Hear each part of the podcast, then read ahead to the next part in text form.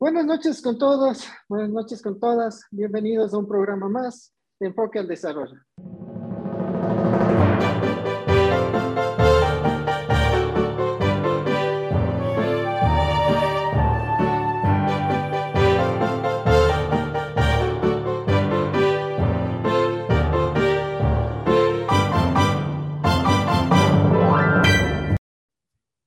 Estamos finalizando el año 2021 un año difícil para la economía nacional, que si bien registra un crecimiento positivo en relación al año 2020, pero hay que tener en cuenta que la pandemia provocada por el COVID-19 eh, golpeó muy duro al país, en muchos aspectos, principalmente en el económico. En el año 2020 el PIB decreció en 7.8%, algo solo comparable con lo sucedido en el 2016 en el terremoto de Pedernales, o en 1999 con la crisis, con la crisis financiera. En este escenario, ¿cómo, ¿cómo termina la economía nacional en el año 2021? ¿Qué le espera al país en el año 2022?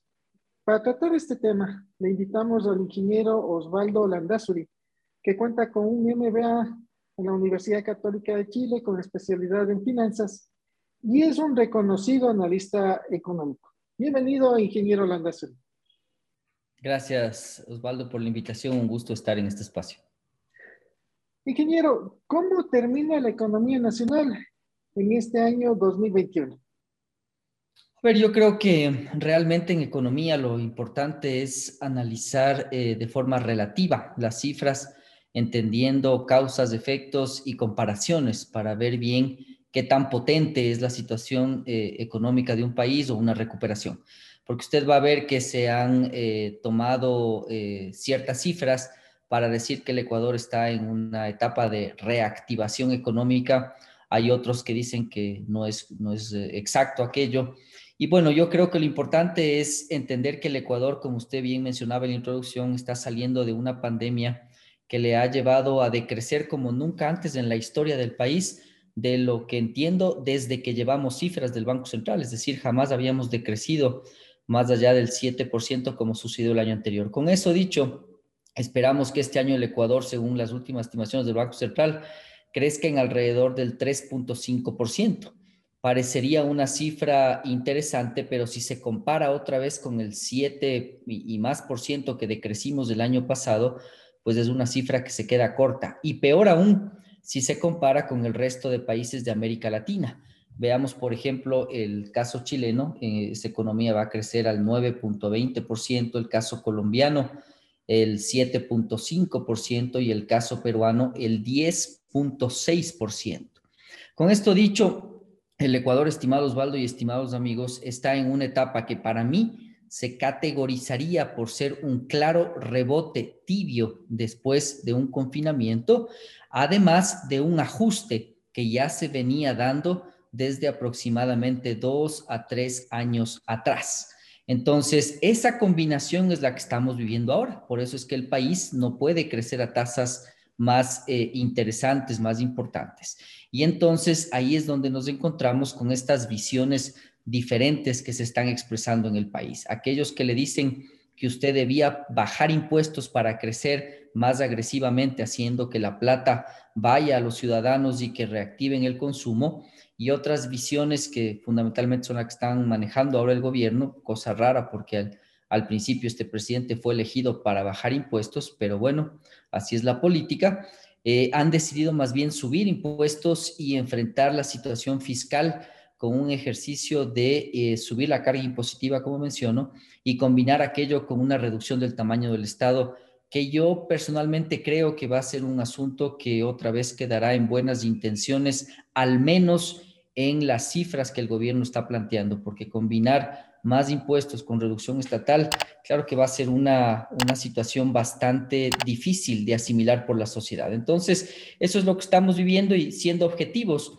Eh, recuerde usted, Osvaldo, que yo había sido de los primeros en mencionar que íbamos a tener que vivir un ajuste por fuerza, que estando dolarizados eh, no había salida sencilla para aquello. Es decir, cualquier gobierno que asumía las, eh, las riendas del país hubiera que tenido que tomar decisiones difíciles. Lo que resulta ahora muy difícil de digerir por gran parte de la ciudadanía es que las expectativas de un candidato que eh, traiciona las decisiones del ahora electo presidente, es decir, el mismo candidato Lazo, pues realmente tiene unas expectativas que causan mucha eh, incomodidad en parte de su electorado. Pero a la larga lo que sucedía es que sea uno, sea otro, las decisiones eran complejas y eran decisiones de ajuste. Claro, para saber si, si estamos bien, si estamos mal, hay que hacer comparaciones. Las comparaciones son odiosas, pero en todo caso, para saber si estamos bien, hay que hacer las comparaciones. Y, claro, si Chile va a crecer a, a, más del 9%, Colombia más del 7%, Perú más del 10%. El hecho de que nosotros crezcamos un 3.5%, o sea, no es que regresamos ni siquiera al nivel del 2019 y tampoco es que en el 2019 estábamos bien. Es correcto, es correcto y es ahí donde vienen las críticas al gobierno. Lo que sí creo es que es muy pronto todavía para poder eh, evaluar las herramientas eh, de política fiscal que ha utilizado eh, el ministro Cueva. Es decir, me parece que es muy pronto todavía, pero es indudable que lo que sí se ha eh, traicionado, si cabe la palabra, son las expectativas que tenía el país. Es decir, recordemos que el Ecuador venía ya de una época bastante ceñida hacia cargas impositivas, restricciones económicas, y entonces el ciclo económico que los ciudadanos esperaban era un ciclo económico de más libertad, de más, eh, de menos impuestos, de menos carga, de más actividad privada. Y eso es lo que todavía está por verse. Yo creo que en términos generales, estimados Osvaldo, viendo lo que vivió Portugal, lo que vivió Grecia en su momento, este va a ser un periodo que eh, sí va a llevar años, es decir, no es tan simple salir de este problema. Tenemos eh, una carga fiscal que es demasiado alta, por muchos años el país funcionó con un tamaño del Estado equivalente a un 27, 28% del Producto Interno Bruto.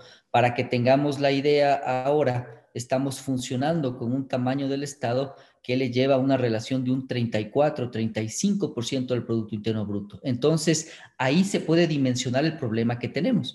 Lo que sucede es que los gerentes de empresa tomamos decisiones que son rápidas, achicamos de estructura, planificamos la estrategia, vemos las finanzas y eso no es tan simple en un país. Lo que debería pasar en el Ecuador es que usted ajuste su estrategia de desarrollo y por lo tanto su estructura, si cabe el término eh, administrativo en el medio, para entender la carga que usted puede manejar en el tiempo.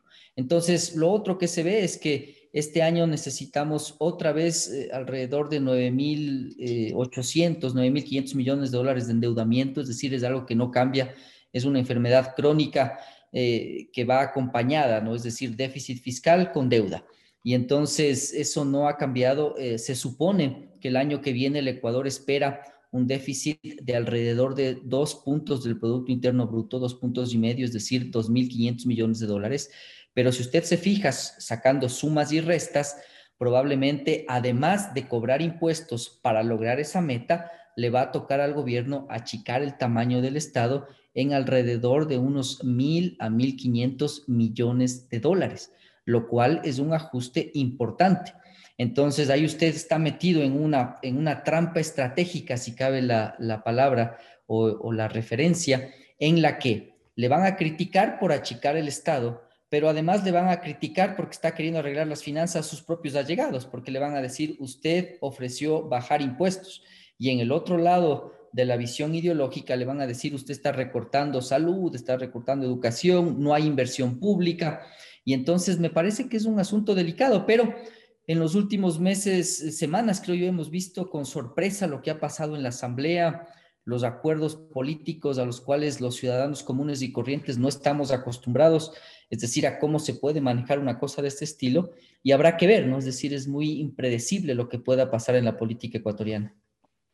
Claro, es, es difícil entender la estrategia, la estrategia de gobierno. O sea, por ejemplo, nos hablaban de que en los cuatro años de gobierno se iba a duplicar la, la producción petrolera.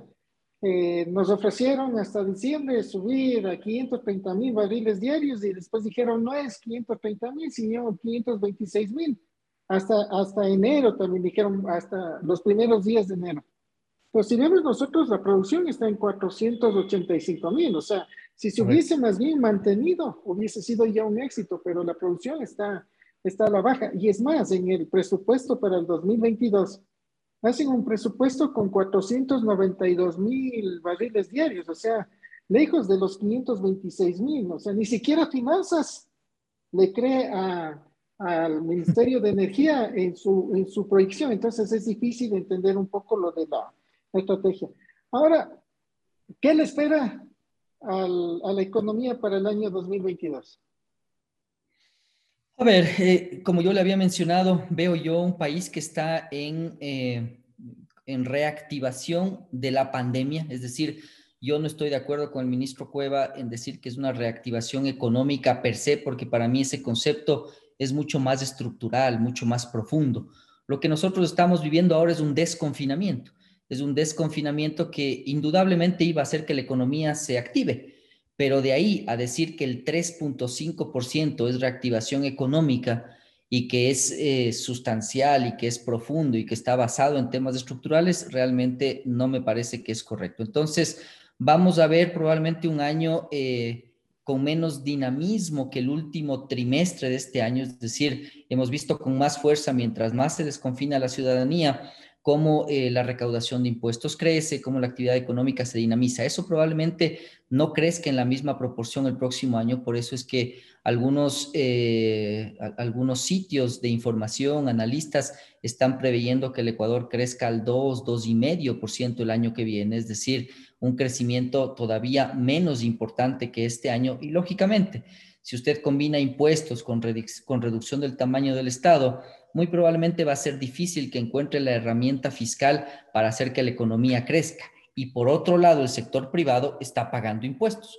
En esa línea, entonces, tampoco tiene muchos recursos para invertir. ¿Qué nos queda en ese caso?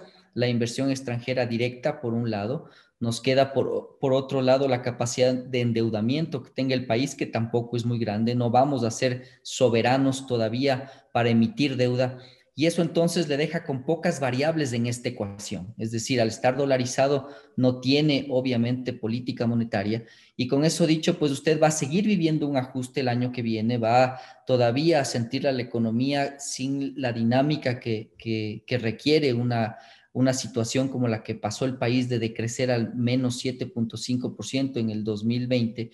Entonces va a haber esa combinación, va a haber impuestos y va a haber un crecimiento que va a ser muy modesto pero me parece sinceramente y siendo objetivo, como siempre lo he sido, que es parte de este ajuste, es decir, eso nos va a tocar vivir por lo menos un par de años más para ver si luego la economía comienza a reflotar en base a una situación distinta. Esa situación distinta debería ser un Estado más pequeño que le da más flexibilidad al sector privado para poder invertir y para poder crecer y es ahí donde se va a poner en prueba la, estrategia que el, que el ministro Cueva tiene planteada, que es primero estabilizar las cuentas para luego tratar de reflotar la economía. Pero eso sí va a llevar, me parece, un par de años más. Para que tengamos una idea, Grecia recién pudo volver al mercado de valores nueve años después de que entró en, en default en el año 2008. Eh, Portugal fue algo parecido, Portugal fue mucho más brusco en su ajuste, los portugueses hicieron el ajuste bien doloroso y bien rápido, bajando, por ejemplo, salarios de servidores públicos en un promedio del 20%, para que tengamos la idea, fue un ajuste brutal, pero en cambio lograron salir más rápido del problema. Y es ahí cuando el, el ministro socialista eh, logra eh, suavizar ciertos efectos de impuestos y la economía comienza a crecer aproximadamente a los seis años del problema que tuvieron ellos en la crisis hipotecaria del 2008. Ahí tiene usted, Osvaldo, una dimensión de más o menos los tiempos de crisis eh, en los países que están con tipo de cambio fijo. Es decir, Portugal, Grecia tenían el euro, el Ecuador tiene el dólar. Con eso dicho, entonces usted tiene más o menos unos, calculo yo, unos cinco años para poder retomar los niveles eh, de crecimiento que el país necesita. Hubiese sido bueno de que exista el debate en la Asamblea sobre la, la, la reforma tributaria para conocer los pros y los contras y desde los diferentes puntos, puntos de vista. Pero en todo caso, bueno, ahora ya la ley orgánica del desarrollo económico y, y sostenibilidad fiscal tras la pandemia COVID-19 nombre ostentoso. ¿Cómo, ¿Cómo influirá esta nueva ley en el crecimiento económico? Esa es una excelente pregunta. A mí me invitaron a la asamblea y pues yo dije que ese fue un sainete muy bien montado. Y quizás eh, lo que me caracteriza a mí es ser muy directo y, así lo fui desde el principio. Dije sainete porque en realidad, eh, estimado Osvaldo, a todos los actores políticos relevantes de la Asamblea eh, les interesaba cobrar impuestos de una u otra manera.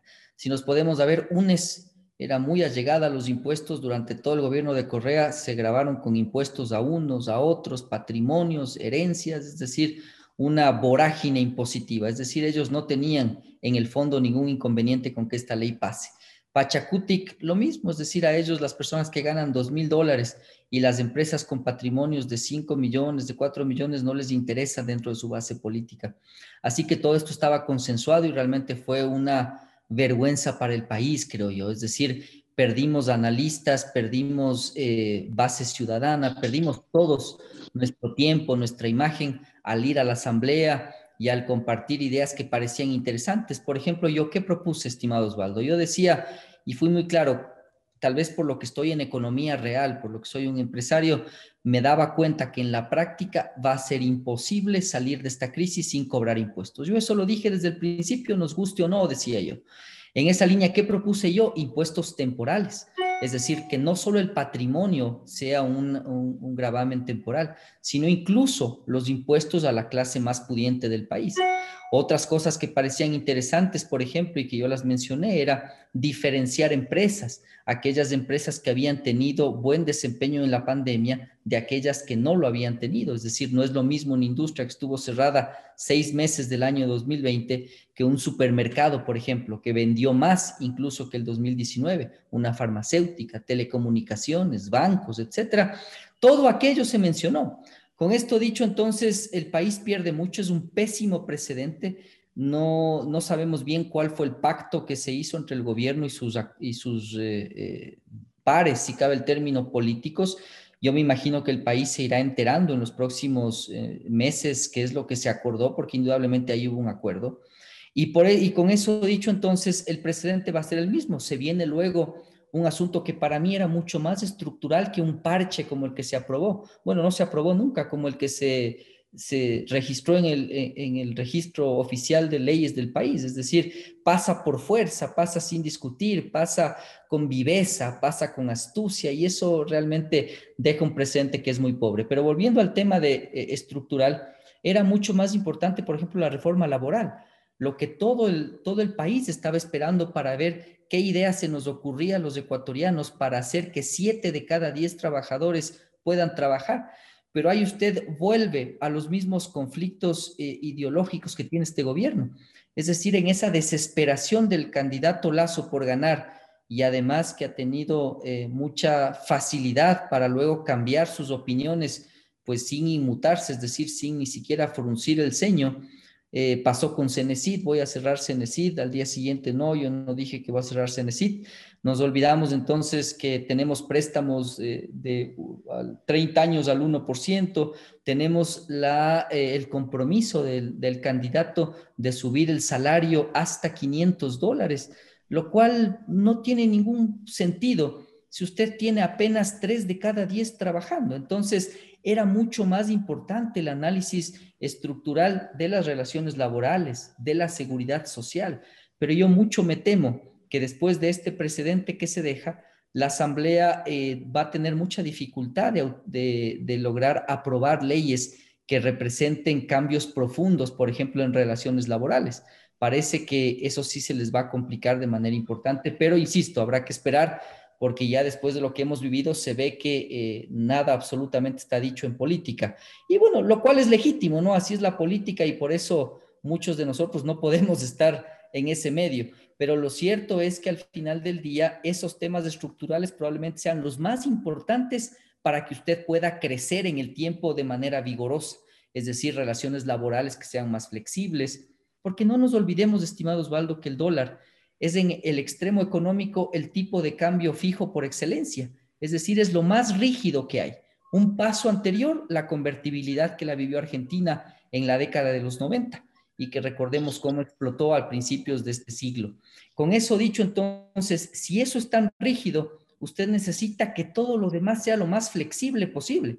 Todo lo que tiene que ver con seguridad social, con relaciones laborales, con tasas de interés. ¿Para qué? Para que al menos esas variables, en el momento de un shock externo, se puedan ajustar de alguna manera y usted no le viva el ajuste de manera tan brusca como la estamos viviendo los ecuatorianos. ¿Cómo ha sido ese ajuste? Con desempleo y con nivel de precios. Es decir, usted ha visto cómo hay más desempleados y por otro lado, hasta recién antes de la crisis de los contenedores a nivel global, veíamos cómo los precios seguían decreciendo en el país. Entonces, con eso dicho, el precedente fue nefasto, eh, realmente fue una tomadura de pelo para el país y me parece que, habrá que ver qué pasa en adelante, ¿no? No creo que tiene la legitimidad esa ley como para decir se aprobó. ¿Por qué? Porque el país debatió de manera madura, de manera con, consensuada, algo relacionado con sacar adelante la economía. Se aprueba otra vez con viveza, con, con mentiras y todo lo demás que le rodea la política. Entonces, con eso dicho, pues habrá que ver qué es lo que viene, pero lamentablemente los temas estructurales otra vez han quedado pendientes. Claro, el, gobierno nacional se enfrenta a un difícil panorama petrolero nacional también, en específico. Eh, ayer viernes eh, se suspendió el transporte del crudo en los oleoductos, eh, el transporte de los combustibles en los poliductos, y esto por la erosión del río Coca, pero todos sabíamos que se venía eso.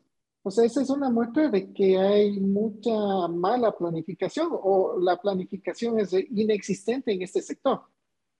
Sí, en general, eh, yo creo que eso, sin ser un experto petrolero, que ese tema usted lo maneja mucho mejor que yo, pero lo cierto es que eh, esas propuestas que usted las, las denunciaba respecto a duplicar, por ejemplo, la producción petrolera, requerían inversiones multimillonarias, 16 mil, 17 mil millones de dólares para poder duplicar la, producción petrolera.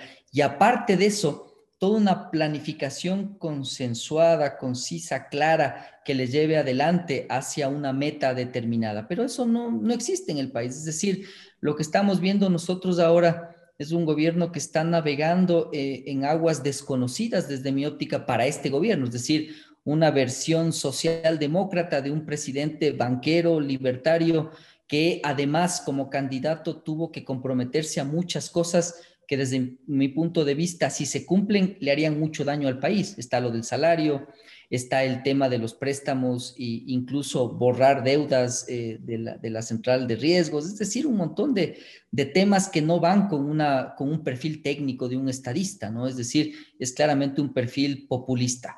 Entonces, con eso dicho, el, el tema del petróleo para mí es un activo que tendrá una duración de, ser valioso, digo yo, tres décadas más, es lo que yo he podido leer, he podido escuchar. Con eso dicho, entonces usted debería tener toda una planificación para poder explotar de la manera más adecuada esa riqueza. Pero para aquello, otra vez, eh, necesita usted trabajar en las reformas estructurales, porque a mí me parece que al final del día la inversión extranjera no solo ve los impuestos de un país para ir a invertir en ese país, ve todo lo que le rodea. Obviamente, si usted tiene un recurso único y valioso como el petróleo o como minerales, oro, plata, etcétera, pues eh, realmente es un candidato idóneo. Pero aparte de eso, no nos olvidemos que usted tiene a Colombia también queriendo captar mucha inversión petrolera porque también quieren aumentar su producción petrolera. Entonces, claramente en ese caso usted está compitiendo con otros países que están buscando inversiones también para yacimientos de gas, también para minerales. Y es entonces cuando yo le decía a usted, mucho más estructural, por ejemplo, eran reformas laborales, de seguridad social, tasas de interés, para poder atraer toda esa inversión que el país necesita para marcar estos objetivos. Pero yo realmente veo que este gobierno está eh, enfrascado en una posición eh, en el medio, que no es ni lo uno ni lo otro. Y entonces ah, los industriales también vemos con mucha preocupación el tema de eh, la planificación que usted menciona en el petróleo, de los acuerdos comerciales, por ejemplo. Se habla de China en marzo, de México en diciembre, y entonces nosotros decimos muy bien competir, por ejemplo, pero con una planificación bien hecha. ¿Cómo usted puede combinar, por ejemplo, impuestos al patrimonio con libre mercado o impuestos a la clase media con apertura económica. Eso no va junto, es decir, lo que han hecho los países que aplicaron esa estrategia es achicar el tamaño del Estado, achicar impuestos y luego salir a competir para que aquellas industrias que tienen fortalezas puedan eh, lograr éxito en el extranjero. Pero con eso dicho, ahí usted ve que no solo es en el petróleo, es también en los acuerdos comerciales, es también en la parte política. Para mí el gobierno no tiene operadores políticos fuertes y claros, no tiene eh, ministerios eh, que me parece que sean robustos ni de trabajo, ni tampoco de gobierno. Y es entonces donde uno piensa que todo gira alrededor de un presidente que es eh, muy ceñido a esa administración de centro, ¿no? Es decir, en donde todo pasa por mí, yo explico el aborto, yo explico la, reforma, yo explico absolutamente todo. Entonces, eso que usted comenta, realmente varios vemos que se replica a nivel general en varios asuntos económicos estructurales que yo los he mencionado. Claro, como de la reforma esta tributaria quedan muchas, muchas dudas, sobre todo cuál va a ser el modelo de negocio de Petroecuador. Ahora que se permite la refinación del petróleo dentro y fuera del país. país. O sea, ¿qué, qué, va a pasar con, con, las refinerías estatales? O sea, queda un poco a la duda de cuál va a ser el modelo de negocio de, de Petroecuador. Eh, un, un, tema, saltándonos un poco, es, eh, nuevamente marcó positivo la inflación. Este es, es, un, es un, una muestra de que la, se está reactivando la, la, la demanda o solo es la parte temporal esta de fin de año. A ver, yo creo que esa es una gran pregunta. Eh, no nos olvidemos que los eh, países que lograron utilizar política monetaria para poder afrontar esta crisis, fundamentalmente Estados Unidos, han devaluado la moneda en relación a las, a las otras monedas del mundo.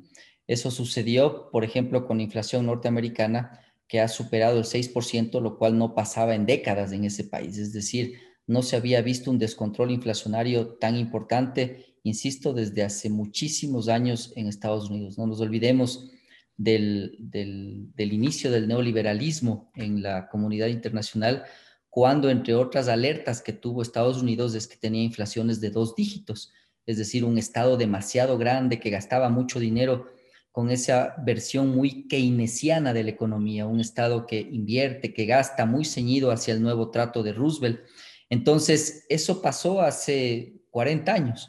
Con eso dicho, entonces, estimado Osvaldo, la pandemia sí es un remesón mundial. Es un primer asunto que hay que tenerlo en mente. ¿Por qué hay que tenerlo en mente? Porque probablemente lo que le siga a la inflación, si es que actúa con lógica la Reserva Federal Norteamericana, es las tasas de interés. Es decir, deberían subir las tasas de interés. Para que nuestros amigos nos entiendan, lo que debería pasar es que las tasas suban para que el gobierno central en Estados Unidos pueda captar eh, liquidez, es decir, quitar o retirar liquidez y con eso tratar de bajar, de enfriar un poco la economía. Ojalá haya estado clara la explicación que es bastante, bastante simple para lo que es en el fondo. Eso debería pasar. Pero usted aparte tiene el problema de la logística a nivel mundial. Entonces, China, con este antecedente, y va a ver a dónde quiero llegar, con este, con este antecedente de la moneda, del dólar, China le está diciendo a Estados Unidos, bueno, entonces a mí me toca hacer, por oferta y demanda, yo hago más fuerte el yuan. Entonces, lo, lo que ha pasado con la, con la fábrica del mundo, que es China, es que todos los precios han subido. Han subido porque el dólar se ha devaluado y en dólares entonces las transacciones requieren más divisas. Es decir, a usted si antes compraba un producto X y costaba 10 dólares, ahora le están diciendo ya no cuesta 10 como el dólar se ha devaluado frente a mi moneda, el yuan, que estaba controlada, pero Xi Jinping ya no puede controlar semejante cantidad de dólares en el mundo, lo que hace es decir, muy bien, el yuan tiene que reevaluarse, es decir, se hace más fuerte. Ahí los precios en dólares crecen. Entonces, como nosotros recibimos muchas cosas de China, hemos visto cómo los precios en, dólares que parten de un yuan con un tipo de cambio más fuerte han crecido también. Es decir, es algo que nosotros no controlamos. Primer tema.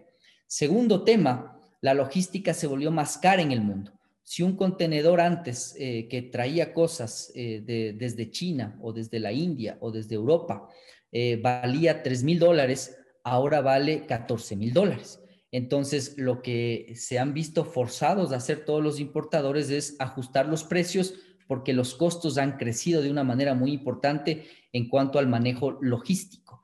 Y entonces ahí usted tiene esos dos componentes que son fundamentalmente los que les están empujando a los precios en dólares hacia arriba. Eh, y con eso dicho, pues lo que sucederá ahora es que la otra variable que con interés la debe ver el Ecuador es el de las tasas de interés a nivel internacional. Es decir, cuando las tasas de interés en Estados Unidos crecen, eh, que son las de referencia para el endeudamiento mundial, pues lo que sucede en el resto de países es que las tasas tienen que crecer, por lógica. No nos olvidemos que el gran captador de ahorro a nivel mundial es Estados Unidos.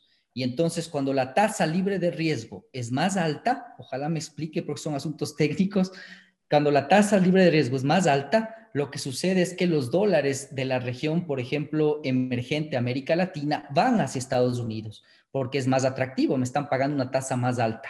Y entonces las tasas de interés en todos estos países tienen otra vez, tienen otra vez que subir para poder ser competitivas en este ejemplo que estoy dando. Ahí usted tiene más o menos una visión lo más simple que he podido respecto a lo que yo veo del impacto de los precios en dólares de nuestro país. Genial, genial la, explicación, muy clara la, explicación.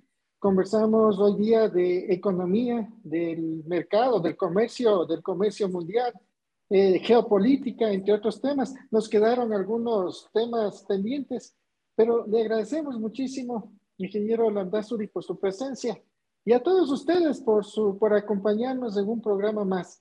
Les esperamos la próxima semana. Un buen día para todos. Un gusto, Osvaldo.